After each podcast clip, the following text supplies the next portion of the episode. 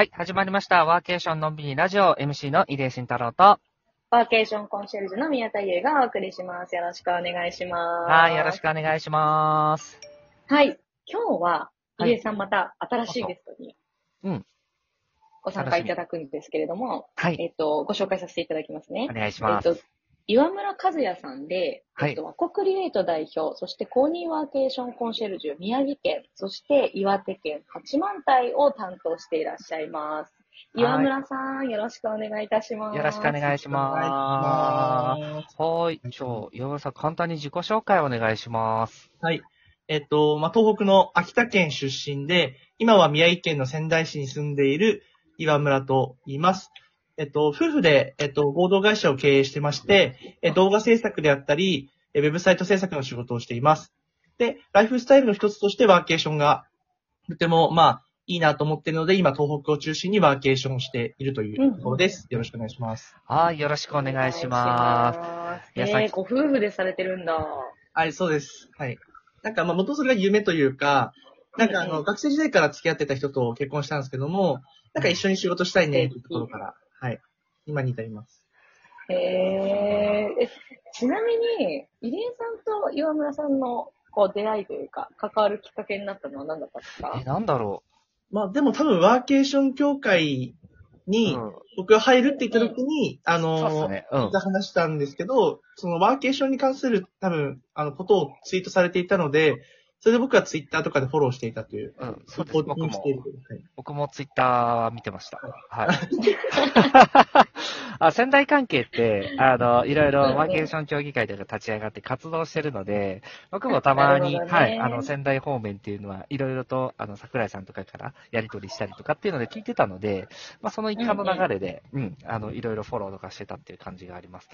ただ、皆さんさっき聞いたみたいに、秋田で出身で、宮城に住んでて、岩手のことをやってて、東北へ行ってるって結構面白くないですか？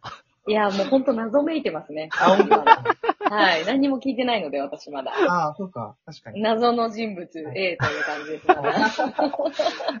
その、生い立ちというか、その、どういうふうな街にこう、動いてきたとかって、うんなんかその辺ってどんな感じなんですか？はいはいはい。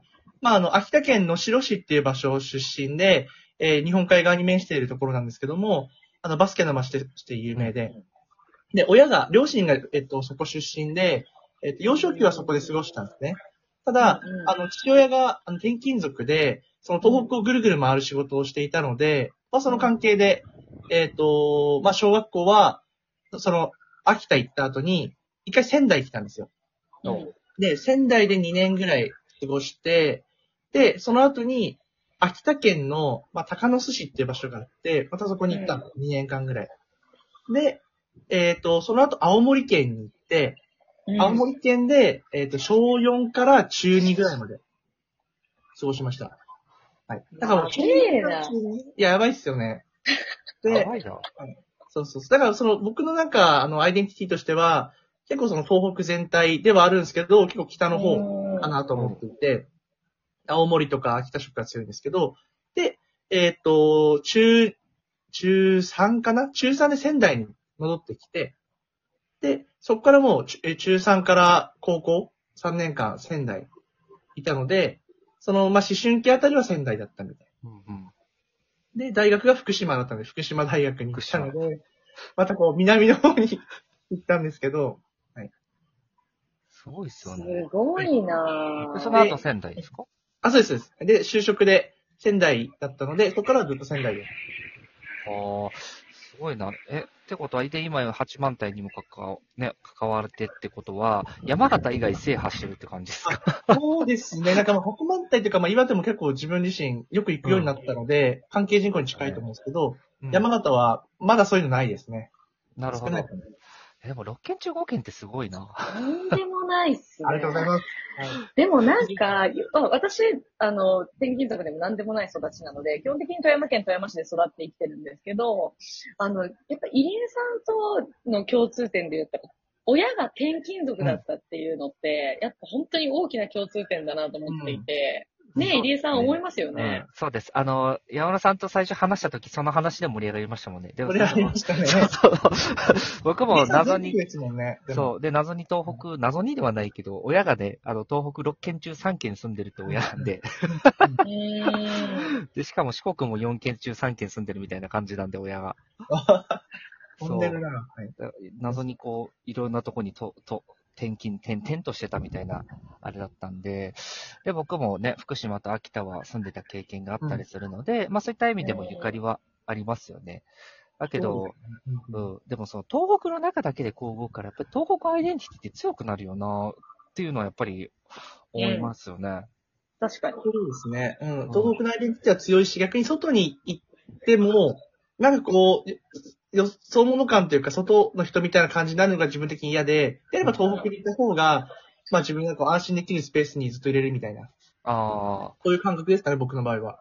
あ、なるほど。じゃあ、あの、その大学卒業してから、あの、うんもう例えば、あの、東北の方だったら東京に出るケースが多かったりすると思うんですけど、うんそっちの方にあまり出ようとも思わなかったみたいな感じですか？そうですね。東京怖いってイメージがあったので、はい イメージえうんうんうんーえ、はい、はい、質問なんですけど、はいはいあのーお父さんとお母さんってどこ出身かって聞きました私。あ、えっと、まあ、秋田県の白市出身です。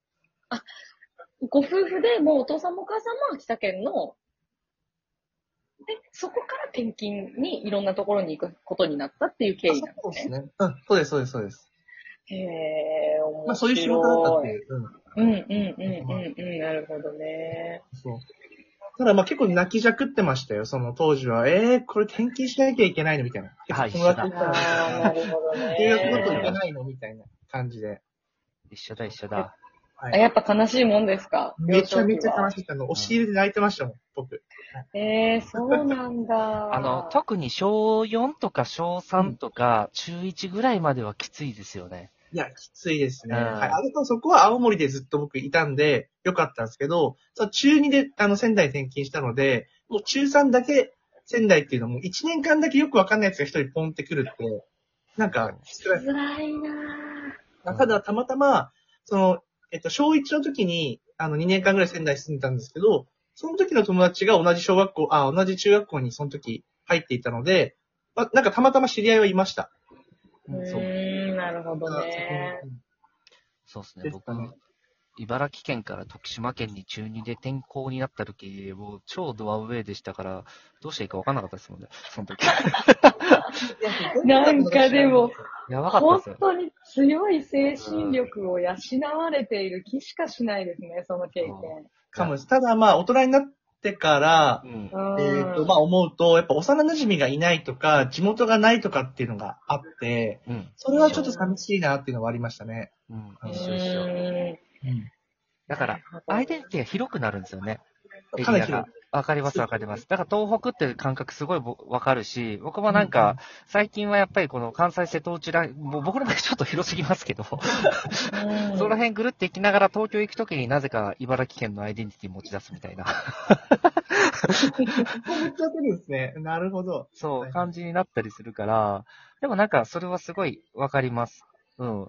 だから、でもなんか、その、だからこそ幅広いエリアにこうやってね、興味持たれて、今もなんか、いろいろ、その東北をいろいろ回ったりするっていうところも、やっぱりそういうとこから来るなっていうのもすごいわかりますし、うん。だから経験則が一緒だからそこは、ああ、な、あ、そうだね、みたいな、はいはいそうだよな、みたいなのやっぱ思いますよね。あ確かにそうかもしれないですね。なんか、やっぱそこら辺のこう、なんか思い出みたいなのもあるから、うなん、か青森とかも遠いですけど、青森行ってみようかなっていうのを、今のワーケーションできる仕事なので、行って、当時食べていた美味しい激辛ラーメン食べるとか、なんかそういう感じ。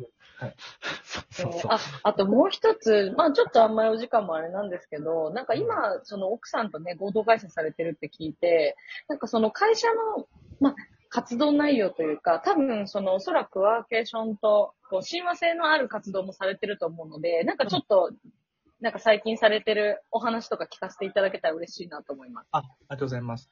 そうですね。もともとあのゲストハウスで2年ぐらい働いていて、あの、普通に会社だったんですけど、会社に辞めてゲストハウスに入ったんですけど、えっと、まあ、地域の魅力っていうのを外国人だったり旅人に、まあ、伝えると、東北で。うん。ただまあ、ゲストハウスでそこまで給料が、あの、バカ高いわけじゃないので、天井が見えて、副業を始めようと思って動画を始めたんですね。